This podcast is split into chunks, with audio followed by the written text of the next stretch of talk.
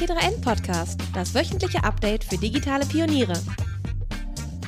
Herzlich willkommen zum T3N Podcast. Ich bin Nadine Graf, Redakteurin aus dem New Finance Ressort. Und ich spreche heute mit Greta Gaumert. Sie leitet die Rechtsabteilung und verantwortet das Risikomanagement der Immobilienplattform Exporo. Nach ihren juristischen Staatsexamina startete Greta Gaumer 2010 ihre Karriere bei einer internationalen Großkanzlei und verbrachte danach über fünf Jahre bei einer Hamburger Investmentfirma, wo sie zuletzt auch die Rechtsabteilung leitet. Mitte 2020 wechselte Greta zu Exporo, eine Plattform, über die Immobilien von vielen verschiedenen Menschen gemeinsam finanziert werden. Crowdfunding. Und genau darum soll es auch in dieser Podcast-Folge gehen. Wir werden aber auch über das Thema Blockchain sprechen oder zumindest ankratzen, denn auch darin ist Greta Expertin. Und noch ein Hinweis vorab. Auch wenn wir über das Investieren sprechen, machen wir keine Anlageberatung, sondern wollen nur informieren und sicher ein paar spannende Einblicke geben. Schön, dass du da bist, Greta. Ja, guten Morgen. Schön hier zu sein. Deine beruflichen Stationen habe ich ja gerade schon ein bisschen aufgezählt. Wenn du dich zurückversetzt, so in deine Zeit als Jurastudentin, hättest du damals gedacht, dass du mal im Bereich Immobilieninvestment landen würdest und vor allem so beim einem Marktführer in der Chefinnenetage sitzt? Äh, nein, natürlich nicht. Ich muss zugeben, in meinem Studium kannte ich noch nicht mal Großkanzleien. Also ich war wirklich ähm, sehr auf das Juristische fokussiert, kannte die vielen kleinen Kanzleien, die im klassischen juristischen Sinne tätig sind oder Richter, die Urteile fällen, aber im Prinzip mit der ganzen Wirtschaft, mit dem Investieren hatte ich mich während des Studiums noch nicht beschäftigt. Und so im Nachhinein ist es wirklich spannend zu sehen, eigentlich, wie sich ja auch meine Karriere oder meine Schritte immer weiterentwickelt haben, von der ganz klassischen Juristin über die Großkanzlei und jetzt in einem digitalen Fintech, das ähm, ja Immobilieninvestments für eine große Gruppe von Privatanlegern auf digitale Weise ermöglicht. Genau, du sagst es schon, das Fintech, in dem du arbeitest, ist ja ein Immobilien-Crowdfinanzierer und damit auch einer der größten in Deutschland. Was macht denn die Anlageklasse, also Immobilien, so interessant? Ja, der Immobilienmarkt ist natürlich einer der größten Märkte, die es überhaupt gibt, ähm, sowohl für institutionelle Investoren als auch für Privatinvestoren. Und viele haben es ja auch schon gehört, es gibt ja auch viele Immobilienfonds, offene Fonds, geschlossene Fonds, wo auch Privatinvestoren investieren können, allerdings dann meistens mit höheren Mindestinvestitionsvolumina. Also meistens muss man 5.000 oder 10.000 Euro Mindestinvestment in so einen Fonds investieren. Und das war auch dann die Idee von Exporo. Ähm, damals, ich glaube, das war in 2014, als Exporo gegründet wurde, dass man gesagt hat, wir wollen eigentlich kleinere Mindestinvestments ermöglichen, damit wirklich jeder und nicht diejenigen, die 10.000 Euro auf der hohen Kante sozusagen haben, in Immobilien investieren können. Und damit wurde die Idee geboren, Immobilieninvestment schon ab 100 oder ab 500 Euro zu ermöglichen. Und das geht aber natürlich nur, wenn man auch eine entsprechende Technik nutzt, weil sonst der Aufwand für so kleine Investments einfach viel zu hoch ist. Du hast es gerade schon gesagt, dass vor allem Privatpersonen mit, ja, ich sag mal, etwas kleinerem Portemonnaie ähm, Crowdfunding-Projekte daran investieren. Ähm, wie viel Interesse am Projekt brauche ich denn? Oder ja, was, was brauche ich sonst, um in, warum investiere ich in Crowdfunding-Projekte? Also das ist eine gute Frage und äh, vielleicht fange ich noch mal kurz an und erzähle noch mal ein bisschen, was ist Crowdfunding eigentlich und wo kommt das her? Das war eigentlich so Anfang ähm, der 2000er Jahre kam es natürlich wie vieles aus den USA. Dort gab es die ersten Crowdfunding-Plattformen. Und was bedeutet Crowdfunding? Crowd bedeutet auf Deutsch Menschen, also eine große Anzahl von Menschen, die gemeinsam in ein Projekt investieren. Und das über eine digitale Plattform, wie jetzt zum Beispiel bei uns Exporo.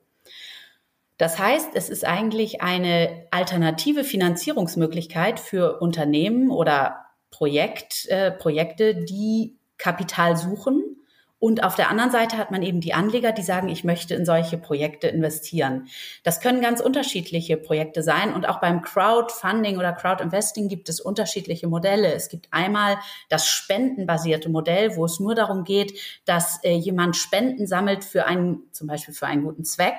Da wollen wir aber heute nicht drüber sprechen, sondern heute geht es eher über das Investment, also wo sich wirklich aber auch eine Vielzahl von Anlegern zusammentut, die sagt, ich möchte hier in ein bestimmtes Projekt, sei es ein Immobilienprojekt, sei es ein kleines Unternehmen, ein Start-up, sei es ein Projekt aus dem Bereich erneuerbare Energien, investieren und für diese Investition eine Rendite erhalten, meistens in Form eines variablen oder eines fixen Zinssatzes. So, und diese Investoren, die können sich dann über sogenannte Crowdfunding-Plattformen oder digitale Investment-Plattformen registrieren und dort werden dann unterschiedliche Projekte angeboten, die von der Plattform aufbereitet worden sind. Und aus der Plattformsicht, jetzt aus unserer Sicht, zum Beispiel im Fall von Exporo, kommen dann die kapitalsuchenden Unternehmen, also in unserem Fall die Immobilienunternehmen, die Projektentwickler und sagen, Mensch, ich brauche noch Kapital für mein Projekt. Ich möchte das gerne ähm, der Crowd zur Verfügung stellen. Ich verspreche hierfür einen Zinssatz und bitte stell dieses Projekt auf meine Plattform dann machen wir das, stellen das Projekt auf unsere Plattform und die Anleger können sich aussuchen, welches Projekt, in welches Projekt sie investieren wollen.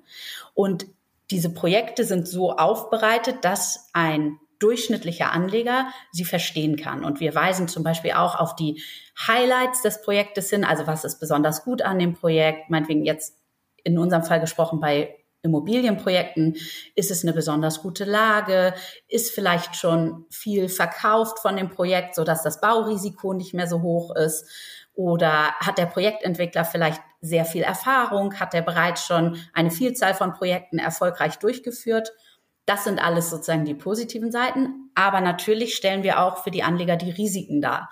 Das heißt, wir gucken, was, was, was könnte schiefgehen? Und da es ja in der Regel bei solchen Projekten eine vorrangige Bank gibt, die das Projekt finanziert, ist man sozusagen in diesem Bereich des Crowdfunding meistens hinter der Bank im Rang. Das heißt, wenn ein Projekt schief geht oder ein Projektentwickler das aus irgendwelchen Gründen, meinetwegen weil seine Kosten explodieren, nicht zu Ende führen kann, wird aus dem dann vielleicht Notverkauf des Projektes erstmal die Bank befriedigt, die aber auch einen deutlich niedrigeren Zinssatz kriegt und dann die Anleger. So, und da sind wir schon beim wichtigen Punkt, Zinssatz. Es geht immer Risiko und Return, also Ertrag, spielen immer eine wichtige Rolle. Und je höher das Risiko ist, desto höher ist auch der Ertrag. Das heißt, der ganz, ganz wichtige Punkt bei Crowdfunding ist zu diversifizieren. Denn letztlich ist es meistens risikoreicheres Kapital, weil eben, wie ich schon gesagt habe, es, es im Nachrang zu der finanzierenden Bank steht. Dieses Risikokapital wird aber hoch verzinst. Das heißt, man bekommt einen Zinssatz in der Regel irgendwas zwischen fünf und sieben Prozent per annum, also pro Jahr. Und wenn dann die Laufzeit meinetwegen zwei Jahre ist, bekommt man auf sein eingesetztes Kapital, sage ich mal, zwölf bis 14 Prozent Zinsen. Aber es kann natürlich auch sein, dass so ein Projekt mal schief geht, dass ein Projektentwickler nicht in der Lage ist, dieses Kapital zurückzuzahlen. Und daher ist es aus meiner Sicht ganz, ganz wichtig, dass man, wenn man meinetwegen sagt, ich habe 2000 Euro, dass ich diese 2000 Euro nicht in ein Projekt investiere, sondern meinetwegen in vier Projekte, 500 Euro, um einfach selbst sicherzustellen, dass ich in mehrere Projekte investiert bin und wenn eins mal schief geht, dass dann mein Risiko nicht so hoch ist. Also quasi für die Anleger ganz wichtig zu diversifizieren, also in verschiedene Projekte zu investieren, damit das Risiko so ein bisschen verteilt oder, oder gestreut wird, ne? wie man beim genau. Investieren oder beim Anlegen ja gerne sagt. Genau, und lieber kleinere Beträge in viele unterschiedliche Projekte als letztlich einen großen Betrag in nur ein Projekt. Jetzt hast du ja schon gesagt, involviert in dieses, diesen Crowdfunding-Prozess sind die Kunden, die Geld geben wollen und bereit sind, halt das Risiko zu tragen. Dann ist es aber auch die Plattform, wie zum Beispiel Exporo, die vermittelt zwischen eben diesen Kunden und auf der anderen Seite dann den Immobilienentwicklern, hast du gerade gesagt, die ein Haus bauen oder eine Immobilie haben, die sie ähm, vielleicht die es schon gibt, aber die sie finanzieren wollen. Ähm, Warum machen die das, also die Anbieter von den Immobilien? Ist das nicht ein viel höherer Verwaltungsaufwand für sie, als wenn sie sich einfach nur einen großen Investor suchen, der bezahlt halt einfach die gesamte Summe und fertig? Ja, auch das ist eine, eine sehr gute Frage. Ähm, da muss man, glaube ich, äh, schauen. Aber grundsätzlich ist es so, also wenn wir jetzt mal im Bereich Projektentwicklung sind, also Bauprojekte, Sanierungsprojekte, also wenn ein Projektentwickler einfach eine Immobilie entweder neu baut oder aufwertet, zum Beispiel jetzt auch energetische Sanierungen, dann ist es so, dass die von der Bank meistens einen Großteil des Geldes kriegen. Das ist das, was ich gerade gesagt habe, das erstrangige Kapital. Das sind meistens irgendwas zwischen 60 und 70 Prozent des Kapitalbedarfs. Also nehmen wir es mal ganz einfach. Wir sagen, es gibt es ist ein 10 Millionen Bauprojekt, dann bekommt der Projektentwickler meinetwegen 6 Millionen, also 60 Prozent von der Bank zu einem niedrigen Zinssatz, jetzt nicht mehr ganz so niedrig vielleicht, ähm, aber sagen wir mal irgendwas zwischen 2 und 3 Prozent. Und dann äh, müsste er ja die restlichen 4 Millionen aus seinem Eigenkapital zur Verfügung stellen. Da dieses Eigenkapital aber natürlich sehr begrenzt ist und nicht jeder vier Millionen, auch nicht Projektentwickler vier Millionen auf dem Konto liegen haben und dieses Eigenkapital auch gerne für mehrere Projekte nutzen wollen, schauen Sie, wie Sie diese vier Millionen auch noch anderweitig finanzieren können. Und das ist dann das sogenannte Mezzaninkapital. Mezzanin steht eben zwischen dem Fremdkapital der Bank und dem Eigenkapital der Anleger. Und das ist das, was man über solche Plattformen wie Exporo oder aber auch zum Beispiel über andere größere Investoren, zum Beispiel Family Offices, also Investmentunternehmen von vermögenden Privatpersonen bekommt.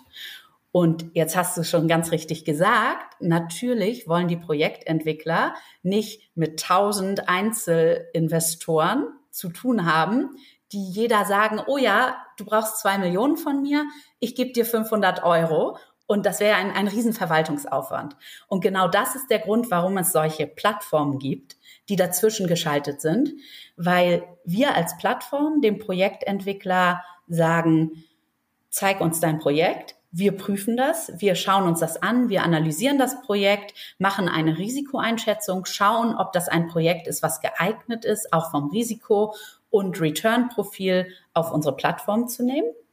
Und dann suchen wir über unsere Plattform die Anleger. Das heißt, der Projektentwickler selbst, der merkt gar nicht, dass er meinetwegen 1000 Anleger in seinem Projekt hat, sondern sieht nur, dass er meinetwegen die zwei Millionen von seinen vier Millionen, die er braucht, bekommt in einem Schlag, nachdem das Projekt über unsere Plattform gefundet ist. Und die Anleger wiederum haben den Vorteil, dass sie überhaupt erstmal Zugang zu solchen Finanzierungsformen und mit so einer Verzinsung bekommen. Denn wie ich schon gesagt habe, üblicherweise sind es eben Millionenbeträge, die dort benötigt werden. Und keiner von uns, also ich zumindest nicht, äh, würde jetzt ja, hat jetzt zwei Millionen oder so auf dem Konto, die er einfach mal so einem Projektentwickler geben kann. Und das ist im Prinzip das, was die Plattformen in diesem Fall dann ermöglichen. Dann haben ja die Crowdfunding-Plattformen schon ja einen wichtigen Vermittler, ähm, eine Vermittlerrolle, die sie einnehmen. Ähm, gib uns doch einfach mal so einen kleinen Einblick daran, wie ähm, was für Crowdfunding-Plattformen gibt es denn überhaupt? Weil es gibt ja nicht nur Immobilien, sondern man kann ja auch andere Dinge über diese Art und Weise finanzieren. Und gibt es irgendwas, was da so ein Übergewicht hat? Oder ähm, ja, wie sieht der Markt für Crowdfunding-Plattformen eigentlich aus? Also, das ist sehr unterschiedlich. Grundsätzlich muss man sagen, er wächst stark. Ursprünglich kommt er, wie gesagt, aus den USA, aber auch in Europa wächst er sehr stark. In manchen Ländern mehr, in manchen Ländern weniger. Zum Beispiel Großbritannien, als es noch Teil der EU war, deshalb jetzt Europa, ähm, ist ein sehr großer Markt und dort sind neben Immobilien spielt insbesondere die Start-up-Finanzierung eine große Rolle. Das heißt, junge Unternehmen oder kleine und mittlere Unternehmen, sogenannte KMUs, die suchen auch über diese Form der Finanzierung Kapital, weil sie manchmal einfach auch nicht so viel Geld von den Banken bekommen. Frankreich zum Beispiel ist auch ein sehr großer Markt. Ähm, in 2020 wurden, glaube ich, rund eine Milliarde Euro über rund 37 Plattformen vermittelt. Und auch Deutschland ist in Europa ein sehr großer Markt, ähm, nicht ganz so groß wie Frankreich, aber es wurden in den Jahren 2019, 2020 jeweils rund eine halbe Milliarde vermittelt über solche Plattformen. In Deutschland ist definitiv der größte Anteil Immobilieninvestments, aber es gibt, wie gesagt, auch Startups für äh, äh, Entschuldigung, auch Plattformen für Startups, für kleine und mittlere Unternehmen. Es gibt aber auch Plattformen für erneuerbare Energienprojekte, aber auch für soziale Zwecke, ähm, wo dann eben nicht die Rendite im Vordergrund steht. Und ich würde sagen, nach Immobilien ist in Deutschland auch der Bereich für Start-up-Finanzierung und kleine und mittlere Unternehmen der, der zweitgrößte Bereich. Das heißt, wenn es für jede Sparte eigene Plattformen gibt, ist das ja schon eine, schon eine ganze Vielzahl. Und du sagtest mir auch schon, dass sich da einiges geändert hat in der letzten Zeit, was solche Plattformen für Crowdfunding angeht. Genau, es gibt jetzt, also der Markt war sehr oder ist noch sehr fragmentiert. Es gibt eben viele Plattformen und auch, obwohl wir ja Europa sind, hat jedes Land sein eigenes Regime, sein eigenes rechtliches Regime, in welchem Umfang diese Plattformen operieren dürfen. Das hängt damit zusammen, dass wir hatten es eben schon mal einmal angeklungen, dass die Plattformen Vermittler sind. Und letztlich wird ja, geht es um Kapitalvermittlung. Und immer wenn es Kapitalvermittlung, ähm, wenn das das Thema ist, dann gibt es äh, auch Regulatorik weil zu Recht wird geguckt auf dem Kapitalmarkt, der muss geschützt werden und auch die Anleger müssen geschützt werden. Das heißt, es ist wichtig, dass da kein, sage ich mal, Wildwuchs entsteht und vollkommen, sage ich mal, unbeaufsichtigt jemand Geld einsammeln kann von Privatanlegern. Insofern ist es richtig und wichtig, dass die Anleger geschützt sind, dass dieser Bereich auch reguliert wird und da hat eben jedes Land bis jetzt seine eigene Regulierung solcher digitalen Plattformen, die eine neue Entwicklung sind, die es ja erst seit ein paar Jahren gibt. Und man versucht im Prinzip, das in die bestehenden Regulierungsmodelle einzufügen. Jetzt hat man auf europäischer Ebene gesehen, dass diese Form der Finanzierung, dieser alternativen Finanzierung sowohl für Anleger als eben auch für die Kapitalsuchenden ein sehr gutes und wichtiges Instrument ist, gerade auch zum Beispiel, um Innovationen zu fördern, weil gerade Startups es eben oft schwer haben, Geld einzusammeln von Banken und insofern dann gerne ähm, ja, auf die Privatanleger gehen. Und wenn man da eben einen kleinen Betrag nur investiert, es ist Risikokapital, aber man hat eben auch die Chance auf eine, eine sehr hohe Rendite. Und deshalb hat der europäische Gesetzgeber gesagt, wir wollen das auf europäischer Ebene regeln, weil gerade wenn man jetzt über eine Plattform, und damit meine ich im Prinzip ja eine Homepage investiert, macht es ja keinen Sinn, das auf einzelne Länder zu beschränken, sondern ich möchte doch eigentlich als Anleger auch entscheiden können, kann ich in Frankreich investieren oder möchte ich vielleicht in Spanien in einen Windpark investieren oder möchte ich in ein Start-up in Belgien investieren. Und um das zu ermöglichen und da ein einheitliches Regime zu haben, Deshalb hat der europäische Gesetzgeber eine neue Verordnung erlassen, die sogenannte Schwarmfinanzierungsverordnung und die jetzt seit ähm, ungefähr knapp einem Jahr in Kraft ist und jetzt auch ähm, im nächsten Jahr, Ende 23, läuft die Übergangsfrist ab. Das heißt, dann werden alle digitalen Plattformen, die in diesem Regime arbeiten, auch eine Lizenz unter diesem Regime benötigen, können dann aber auch, und das ist der Vorteil dieser Regelung, europaweit relativ einfach agieren. Und das Wunderbar. führt sozusagen aus, also meine Hoffnung ist, dass es dadurch den europäischen Markt noch mehr vereinheitlicht und man eben auch als Anleger die Möglichkeit hat, noch besser zu sondieren und wahrscheinlich werden sich dann auch einige große Plattformen herausbilden, die dann eben meinetwegen vielleicht einige große für Real Estate, einige große für erneuerbare Energienprojekte und einige große für Startups, aber dass sich dieser Markt dann auch so ein bisschen konsolidiert. Wunderbar, das heißt, dann kann ich noch einfacher in das ähm, ja, spanische Ferienhaus sozusagen oder die Ferienhausrichtung, das Hotel investieren. Richtig. Da geht es ja, du hast eben gerade ganz viel auch von Regulierung gesprochen. Das ist ja quasi dann schon eine deiner Kernaufgaben als Leiterin der Rechtsabteilung. Und du trägst auch noch einen weiteren Titel, nämlich CRO, also Chief Risk Officer. Ähm, was sind denn da so deine Aufgaben? Wie können sich unsere HörerInnen vorstellen, wie so eine typische Woche zum Beispiel bei dir aussieht? Also eine typische Woche gibt es nicht, weil meistens fängt sie montags an mit einem Plan und spätestens Montagnachmittags ist der Plan überworfen. Insofern, es passiert sehr viel. Ganz kurz und prägnant zusammengefasst kann man sagen, ich sorge für Recht und Ordnung ähm, bei Exporo und ich kümmere mich darum, dass wir ähm, einmal natürlich aufsichtsrechtlich konform sind. Das heißt, dass wir alle Anforderungen, die wir ähm, aus den Regularien haben, was eben Kapitalvermittlung angeht, dass wir die auch alle einhalten. Ich schaue aber auch, zum Beispiel unterstützt die Teams, wenn ein Projekt in der Schieflage ist, dann gehen wir auf den Projektentwickler zu und setzen alles daran, damit unsere Anleger trotzdem ihr Kapital zurückbekommen. Und das heißt, wenn da die Teams, dafür haben wir ein Team, das sich darum kümmert oder generell um die Projektentwicklerbetreuung, dass wenn die Unterstützung brauchen, da helfe ich zum Beispiel auch mit. Aber es geht natürlich auch weiter, auch um die Frage Kooperation. Mit welchen anderen Plattformen tauscht man sich vielleicht aus? Wo arbeitet man zusammen? Ähm, das ist auch ein ganz großer Teil meiner Aufgabe. Und als Chief Risk Officer schaue ich natürlich auch, dass wir unsere Risiken ähm, erstmal transparent haben, aber dann natürlich auch mitigieren und auch für die Zukunft vermeiden. Und damit meine ich nicht nur Risiken, die die Exporo-Gruppe an sich betreffen, sondern auch die Projektrisiken. Das muss man immer unterscheiden. Und ähm, das ist für uns ganz, ganz wichtig, weil letztlich ist es für uns am wichtigsten, dass die Anleger, die ja auch in uns als Plattform vertrauen, ihr Kapital zurückbekommen. Das heißt, wir müssen transparent erstens auf Risiken hinweisen. Wir müssen in der Analyse der Projekte schauen und schon möglichst viel antizipieren und eben die, die risikoreichen Projekte aussortieren. Aber natürlich kann man nicht immer ex ante alles antizipieren, was in der, dann in der Zukunft passiert.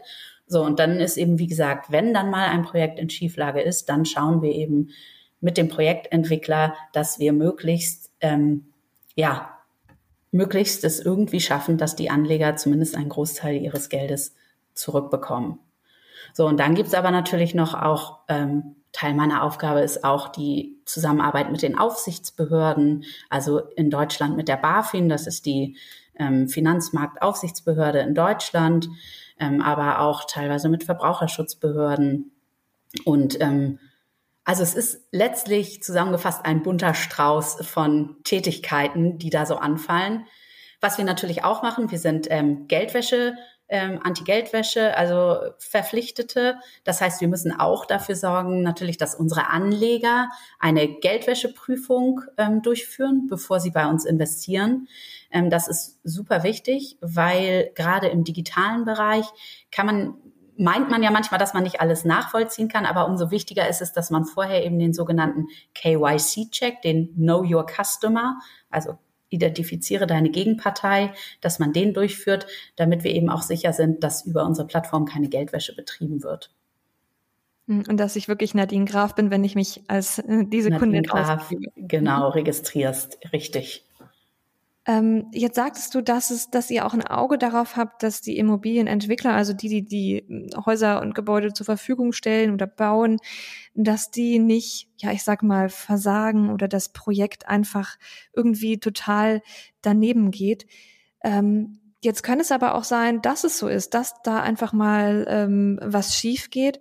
Und dann ist es ja so, dass die Anleger im schlimmsten Fall gar nicht ausbezahlt werden, weil sie, wie du eben sagtest, ja ganz nachrangig äh, behandelt werden. Was, was passiert denn in so einem Fall? Also in so einem Fall ähm, ist es so, da, also dass wir zunächst natürlich erst einmal ganz eng, während, wenn wir ein Projekt über unsere Plattform finanziert haben, bleiben wir auch während der Laufzeit, in der Regel bei Projektentwicklung oder bei Baumaßnahmen ist es in der Regel irgendwas zwischen anderthalb und drei Jahren, also lange dauert meistens so eine Baumaßnahme, dass wir da mit unserem Reporting- und Controlling-Team nah am Projektentwickler dranbleiben. Das heißt, jedes Quartal muss der Projektentwickler uns einen Statusbericht schicken, in dem er über den Baufortschritt oder meinetwegen über den Vorverkaufsfortschritt, über seine Kostenentwicklung, über die Zeitentwicklung, also so die wesentlichen Parameter des Baus berichtet. Das heißt, da können wir schon frühzeitig erkennen, wenn es Abweichungen gibt. Und wenn man dann sieht, dass sich, dass die Abweichungen zu groß werden oder meinetwegen ein Projektentwickler nicht mehr antwortet, dann kommen bei uns sozusagen die Alarmglocken an und dann schauen wir, dass wir noch intensiver an den Projektentwickler rangehen. Und das ist eigentlich was, was wir in unserer Rolle als vermittelnde Plattform gar nicht machen müssten. Ja, rein rechtlich müssten wir das nicht machen, weil das ist nicht unsere Pflicht. Wir stellen im Prinzip nur die digitale Plattform, damit Projektentwickler und Anleger sich gegenseitig finden und Anleger eben diese Finanzierung zur Verfügung stellen können.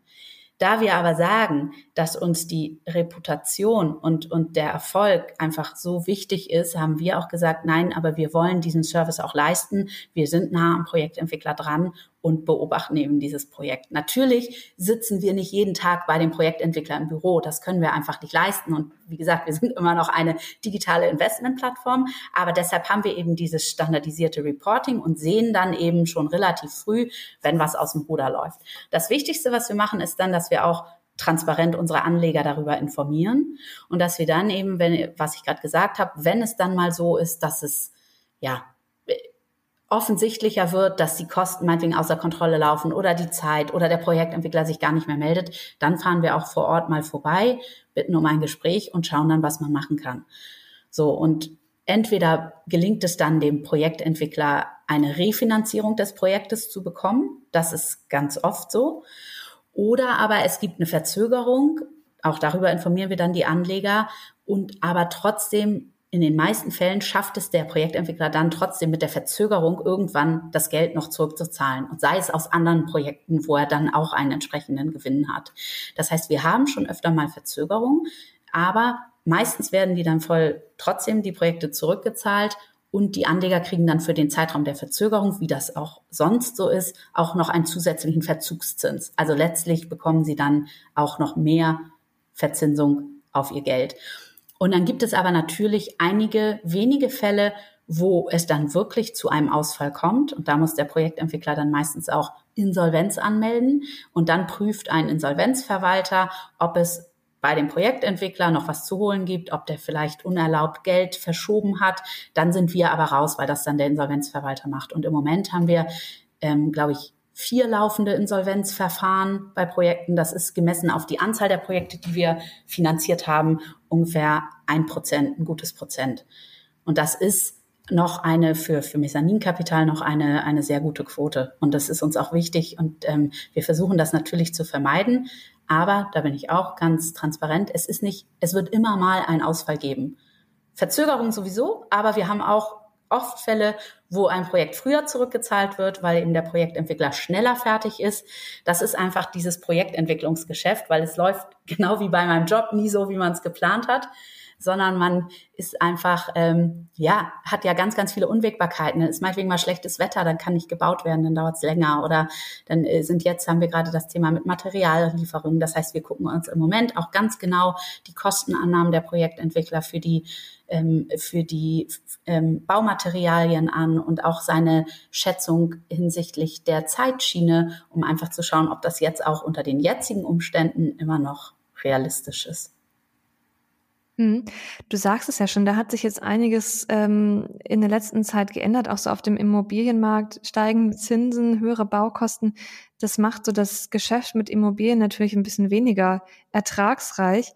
Wie trifft diese Trendwende denn den Markt für Crowd-Investing-Plattformen? Also ganz wichtig für uns ist, dass wir wie ich gerade schon gesagt habe, sehr genau uns die Projekte anschauen und insbesondere die Kostenannahmen zu den Materialpreisen und auch die Kostenannahmen zu meinetwegen Zinsen ganz kritisch hinterfragen. Und wir sehen ja eine Vielzahl von Projekten. Das heißt, wir haben auch ein, ein Gefühl dafür oder Erfahrung, was realistisch ist und was nicht realistisch ist. Und ähm, es gibt immer noch, was wir sehen, eine Vielzahl von Projekten, die sich auch finanziell lohnen, obwohl es hohe Kostensteigerungen gibt. Ähm, einfach weil auch der Bedarf noch da ist, gerade in den großen Städten, auch in den mittleren Städten. Ähm, und wir sehen auch, dass Banken jetzt etwas zurückhaltender sind in der Finanzierung und glauben, dass dadurch auch zumindest kurz- bis mittelfristig der Bedarf an alternativen Finanzierungsmöglichkeiten wie über unsere Plattform sogar noch steigen wird. Und ähm, letztlich wenn sich auch das ähm, erstrangige Kapital für die Banken verteuert, hat das natürlich auch mittelfristig eine Auswirkung auf das Mezzaninkapital. Und wir sehen auch, dass auch da wird es sich wahrscheinlich in der nächsten Zeit etwas verteuern, was dann aber auch wieder natürlich zugunsten der Anleger ist, weil die dann auch einen höheren Zinssatz bekommen. Noch sehen wir diesen Trend, also noch sehen wir es noch nicht, aber äh, wir vermuten, dass das auch in der nächsten Zeit kommen wird. Mhm. Dann gibt es ja auch Experten, die kritisieren am Crowdfunding, dass es ähm, vorteilhaftere, also dass manche institutionelle Anleger ein vorteilhafteres Verhältnis von Rendite und Risiko bekommen als Crowdfunding-Investoren und also das einfach, wenn das vergleichbar, das Risiko vergleichbar ist, institutionelle Investoren, wenn sie ein Projekt finanzieren, einfach mehr Rendite bekommen als kleine private Anleger. Wie kann sowas, wie kommt sowas zustande? Ähm, wer ist dafür verantwortlich, welche Renditen quasi auf eurer Plattform veranschlagt oder, oder angegeben werden? Und ähm, ja, wer ist, wer ist quasi daran beteiligt? Sind es dann vor allem die Immobilienentwickler? Genau, das, also das ist eine sehr gute Frage, weil die bekommen wir natürlich auch oft gestellt und ähm, das ist mir auch sehr wichtig, auch da transparent zu sein. Also grundsätzlich ist es so, dass man sich angucken kann, ähm, es gibt einen gewissen Marktpreis für Mezzaninkapital und der liegt, äh, sage ich mal, je nach Projekt, je nach Risiko und ähm, das kann man nicht so ganz sagen, aber irgendwo zwischen, sage ich mal, neun und 13 Prozent vielleicht per annum. So, wenn du jetzt sagst, man hat einen großen vermögenden Privatinvestor, der sagt, ich gebe einem Projektentwickler oder einem Family Office, ich gebe einem Projektentwickler die zwei Millionen, die er braucht und bekomme dafür, sagen wir jetzt mal, elf Prozent. Dann hat ja ist das ja aber trotzdem nicht der Nettogewinn dieses Family Office oder Privatinvestors, sondern der hat ja auch Kosten damit. Das heißt, der hat auch Mitarbeiter, die das Projekt prüfen. Kein Mensch investiert zwei Millionen, ohne das zu prüfen. Das heißt, man diese, auch diese Investoren haben eine gewisse Kostenquote. Das heißt, ihr rein Nettogewinn ist sicher, ist nicht 11 Prozent, sondern ist vielleicht 8 Prozent oder ich weiß es nicht genau. Also, aber jedenfalls gibt es daher auch Kosten. Die haben Büromiete, ne, die haben auch Kosten. So, und bei uns ist es so, dass wir sagen, gut, wir brauchen ja erstmal diese ganze Infrastruktur, auch die technische Infrastruktur, um einem Investor, einem Privatinvestor überhaupt ermöglichen zu können, dass über ähm, Kleinstbeträge in diese Projekte investiert werden kann. Das heißt, wir haben diese ganze Tech-Plattform aufgebaut und müssen die ja auch unterhalten. Und das sind natürlich Kosten, die wir laufend haben. Neben dem Büro, neben unserem Analyseteam, was sich die Projekte im Detail anguckt, was die Projekte aufbereitet, dann müssen wir die Angebotsunterlagen erstellen, die dann auch von der BaFin genehmigt werden. Auch das kostet wieder was. Das heißt, wir haben einen ziemlich hohen Kostenblock, ähm, den wir überhaupt erstmal haben, damit überhaupt Anleger mit 500 Euro mit diesen kleinen Beträgen investieren können. Das heißt, von diesen, sage ich mal jetzt 11 Prozent, die ich eben als Beispiel hatte, gehen dann bestimmt schon 4 Prozent oder 5 Prozent allein in Kosten. So, und dann kommt noch der Zinssatz für den Anleger, der, wie gesagt, in der Regel so um die sechs Prozent liegt.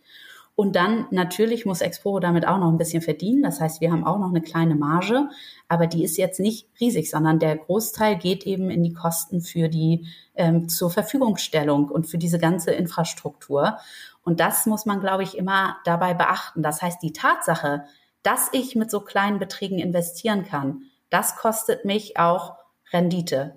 Hätte ich die zwei Millionen, klar, macht es dann Sinn. Ich prüfe das Projekt selber. Ich habe vielleicht nur einen Mitarbeiter, der das prüft. Dann ist meine Kostenquote relativ gering. Aber das habe ich eben nicht. Und das ist, das ist da eigentlich der größte und entscheidende Unterschied. Und man muss natürlich auch sagen, wenn jemand eben zwei Millionen sehr kurzfristig zur Verfügung stellt, muss der auch eine gewisse Flexibilität haben. Der muss auch erstmal die zwei Millionen zur Verfügung haben, zahlt vielleicht so lange auch Strafzinsen. Deshalb, je schneller ich einen großen Betrag jemandem zur Verfügung stelle, desto mehr Rendite kriege ich in der Regel auch. Also es ist auf jeden Fall vorteilhaft, wenn die Kosten für, wie du sagst, die Infrastruktur ähm, einfach gering gehalten werden. Genau. Und dafür wird ja teilweise auch äh, eine Technologie eingesetzt, die man ähm, aus auch anderen Bereichen kennt, nämlich die Blockchain-Technologie. Erzähl mal, wie funktioniert das? Was hat Blockchain mit Immobilien zu tun? Ja, Blockchain ist vielleicht noch nicht allen ein Begriff. Mir war es zumindest auch nicht wirklich ein Begriff, bevor ich bei Exporo vor gut zwei Jahren angefangen habe. Ähm, letztlich kann man es ganz einfach und grob und sehr vereinfacht so zusammenfassen, dass die Blockchain-Technologie ist ein Computernetzwerk, das sich gegenseitig kontrolliert. Und auf diesem Netzwerk kann man Dinge programmieren, also sogenannte Transaktionen, auch ähm, Verträge und das Computernetzwerk validiert selbst mit einer Vielzahl von Computern, ob dann eine Transaktion ausgeführt wird oder nicht. Also letztlich kann ich dort Daten unveränderlich speichern, ohne dass ich auf Einzelpersonen zentrale Funktionen angewiesen bin. Deshalb sagt man auch, das ist eine de ein dezentrales System, nämlich dieses System aus verschiedenen Computern, die sich selbst kontrollieren, gegenüber einem zentralen System, zum Beispiel als Beispiel in Deutschland, unser Grundbuchamt ist ein zentrales System. Ich habe einen sehr formellen Prozess, wie ich einen Eigentumswechsel bezüglich eines Grundstücks anmelde im Grundbuch. Das erfolgt über einen Notar. Man sagt, das sind besonders vertrauenswürdige Personen. Dann sitzen im Grundbuchamt sehr vertrauenswürdige Personen und die schreiben das dann in dieses Register rein. Das ist das klassische zentrale System. Und das dezentrale Blockchain-basierte System ist im Prinzip ein System, wo man eben auf ein Netzwerk der Computer vertraut und nicht mehr auf diese Einzelperson. So, und das hat sich mittlerweile auch und insbesondere in die Finanzbranche weiterentwickelt. Das heißt, ähm, was wir machen, die Finanzinstrumente, die die Anleger bei uns erwerben, das heißt, wenn Sie bei uns sagen, ich klicke auf jetzt investieren und möchte in ein Projekt investieren, dann erwerben die bei uns ein Wertpapier, eine sogenannte Anleihe. Das ist eigentlich was wie ein Darlehen, aber es ist kein Darlehen rechtlich, sondern äh, aber es ist ein letztlich ein Papier, das sagt, du hast dem für das Projekt meinetwegen 5000 Euro investiert und bekommst hierfür einen Zinssatz von 6 Prozent per annum. Und das ist fällig zur Rückzahlung in zwei Jahren. So, und diese Anleihe, dass der Investor, dass wir das sozusagen speichern, dass der Investor X 5000 Euro in diese Anleihe investiert hat. Das passiert über die Blockchain-Technologie. Das heißt, diese Anleihe das ist so eine, eine sogenannte Token-basierte Anleihe. Denn Token, das sind diese kleinen, ja, sage ich mal, äh, ja, wie soll ich sagen? Das sind die, die, die Stücke, die auf der Blockchain gespeichert werden. Ähm, die verkörpern dann das Recht des Investors auf diese 5% inklusive 6%, äh, 5000 Euro inklusive 6% Zinsen. Früher war es so, das klassische System ist, dass Anleihen bei Clearstream, einem Zentralverwahrer, hinterlegt wurden und dann in die einzelnen Depots der Anleger bei ihren Banken eingebucht wurden. Das hat alles länger gedauert, das hat teilweise mehrere Tage gedauert und dadurch, dass wir eben diese zentralen Funktionen hatten, auch mit mehreren Mitarbeitern und Kontrollmechanismen, war es natürlich auch teurer. Das heißt, der Nutzen der Blockchain-Technologie, also dass wir die Investments unserer Anleger unveränderlich auf der Blockchain speichern, ermöglicht uns erstens Echtzeittransaktionen und zweitens eben eine, eine deutliche Reduzierung der Kosten. Wow, das klingt ganz schön kompliziert. Also wird quasi die, die Immobilie oder Rechte daran auf die Blockchain gepackt, also auf eine ganz neue Technologie, indem man quasi den Umweg geht über Wertpapiere und ähm, ja, klingt alles sehr, sehr spannend. Aber man muss ja dazu sagen, die Blockchain-Branche ist ja auch noch relativ unreguliert und es gibt immer wieder sehr viel Betrug, ne? gerade wenn man Richtung Kryptowährungen und, und äh, NFT-Projekte schaut, ähm, was ja jetzt natürlich wieder was anderes ist. Aber trotzdem, siehst du das Ganze als Juristin dann auch irgendwie kritisch? Also klar, ich sehe natürlich alles immer kritisch, aber hier sehe ich eher äh, die Chancen. Und es ist ja auch so, also vielleicht um es nochmal einfacher zu sagen, wir nutzen die Blockchain-Technologie im Prinzip nur als Speichermedium. Ja, während wenn die Anleihen früher klassisch ähm, bei Clearstream gespeichert worden sind, sind sie jetzt auf der Blockchain gespeichert. Das ist eigentlich, wie wir Blockchain nutzen. Wir haben keine Kryptowährung oder wir geben auch nicht unsere eigene Kryptowährung raus, sondern es ist wirklich ein Wertpapier. Dieses Wertpapier ähm, sozusagen hat eben mit, hat einen Zinssatz zur Folge und diesem Wertpapier liegt das Darlehen zum Beispiel, dass der Projektentwickler dann zurückzahlen muss zugrunde. So. Und das ist eigentlich das, wie wir die Blockchain-Technologie nutzen. Und wir haben dafür auch ähm, ein, äh, um, um diese Token, ja, diese Wertpapier-Token zu verwahren. Das machen wir nicht selbst, sondern dafür haben wir einen lizenzierten Kryptoverwahrer, der auch von der BaFin lizenziert ist. Weil mittlerweile sind ja immer mehr Geschäftstätigkeiten, die auf der Blockchain stattfinden oder auch generell die Blockchain-Technologie wird immer regulierter, was auch richtig und wichtig ist, um eben auch Betrugsfälle zu vermeiden. Das heißt, unser Partner, den wir da nutzen, der ist auch von der BaFin reguliert und bewegt sich bewusst nicht in einem unregulierten Rahmen, sondern in einem regulierten, wie wir als Exporo eben auch. Und deshalb ähm, glaube ich schon, es ist alles noch am Anfang der Entwicklung und man muss auch schauen, äh, wie es sich weiterentwickelt. Aber im Moment sehe ich hier sehr große Chancen, dass man eben effizient ähm, solche Investments einfach abwickeln kann. Und unser Anleger, der merkt davon nicht viel. Ähm, es gibt Anleger, die sich dafür interessieren. Da haben wir auch immer noch Informationen zur Verfügung gestellt, auch detailreichere Informationen. Aber letztlich, ähm, ob jetzt deine Anleihe in, äh, bei Clearstream hinterlegt ist, was denke ich mal auch die meisten Anleger nicht kennen, ähm, oder ob sie auf der Blockchain gespeichert ist, das, das merkt der Anleger letztlich nicht sondern der sieht in seinem Cockpit, wenn er sich bei uns auf der Homepage einloggt, sieht er, oh, ich habe in das Projekt ähm, 5000 Euro investiert, ich bekomme dafür 6% Zinsen per annum und die Rückzahlung ist fällig, meinetwegen im Juni 2023. Hm, also etwas, was äh, ja sozusagen für die Anleger eher im Hintergrund abläuft und wo sie eigentlich gar nicht so genau ähm, ja, wissen, was da passiert, aber das wahrscheinlich auch nicht wissen müssen. Genau, und wer da Interesse daran hat, äh, da stellen wir sehr gerne auch immer noch weitergehende Informationen zur Verfügung. Aber letztlich ist es, wie du schon sagst, Technik zur effizienteren Abwicklung und damit auch wieder zur Kostenreduzierung, was dann natürlich wieder den Anlegern zugutekommt. Aber auch da, mir ist natürlich ganz wichtig, dass wir das auch im regulierten Rahmen machen und dass wir da eben auch schauen, dass wir eben nicht mit unregulierten Anbietern zusammenarbeiten und wir nutzen zum Beispiel auch für unsere so die Speicherung dieser Token nutzen wir die Ethereum Blockchain. Das ist ähm, der eigentlich der bekannteste Standard, den man da nutzen kann.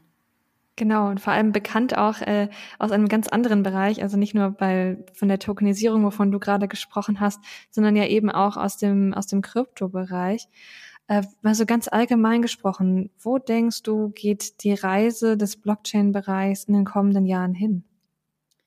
Das ist eine sehr spannende Frage und äh, ich beschäftige mich auch mit dem Bereich, äh, weil ich einfach glaube, dass es, dass es einen großen Einfluss insbesondere auf das Finanzsystem haben wird. Ich glaube, dass wir, dass wir noch am Anfang sind und dass viele Dinge einfach auch noch nicht reguliert sind, dass im Moment ganz viel wie Pilze aus dem Boden schießt und dass wir dann eine, ja, eine Art auch da eine Konsolidierung benötigen, dass es sich ein Standard etablieren wird, der eben, ja, gerade im Finanzsektor Transaktionen effizienter, äh, sicherer und einfach auch kostengünstiger ermöglichen wird. Und ich glaube schon, dass die Blockchain-Technologie als Ganzes, also dieser, diese Idee eines dezentralen Systems, dass sich automatisch verschiedene Computer gegenseitig kontrollieren, dass das zukünftig eine immer größere Rolle spielen wird. Ähm, aber es gibt da natürlich auch noch Herausforderungen. Man muss schauen, wie man das dezentrale System eigentlich wirklich sinnvoll auch regulieren kann, weil die ganze Regulatorik, die wir haben, auch gerade im Finanzmarkt, knüpft ja an ein zentrales System an. Und das kann man nicht eins zu eins meines Erachtens übertragen. Und der zweite Punkt ist natürlich aber auch die Energiekosten. Durch dieses wechselseitige Kontrollieren der Computersysteme wird natürlich auch recht viel Energie verbraucht. Das heißt aber auch da gibt es ja Entwicklungen, dass geschaut wird, dass man eben nicht mehr so viel Rechenleistung braucht. Aber auch das ist sicher noch ein großes Thema, was in der Zukunft gelöst werden muss. Und ich bin wirklich gespannt, wie sich die ganze Branche da weiterentwickelt. Ja, so geht's mir auch. Vielleicht haben wir irgendwann ein Blockchain-basiertes Grundbuch zum Beispiel. Oh, da das wäre sehr wünschenswert wahrscheinlich, aber es klingt auch noch nach sehr, sehr viel Zukunftsmusik, oder? Ja, im Moment schon, aber manchmal gehen ja die Dinge dann auch doch schneller, als man denkt. Da bin ich gespannt. Dann müssen wir auf jeden Fall äh, einen Follow-up-Podcast darüber machen, wenn das Grundbuch in Deutschland digital wird. Ja, vielen Dank, Greta, für das interessante Gespräch. Ich glaube, da waren sehr viele gute Einblicke in die Welt des Crowdfunding, aber auch in die Blockchain-Welt ähm, dabei. Ich hoffe, euch lieben Hörern hat es auch sehr gut gefallen und bis zum nächsten Mal.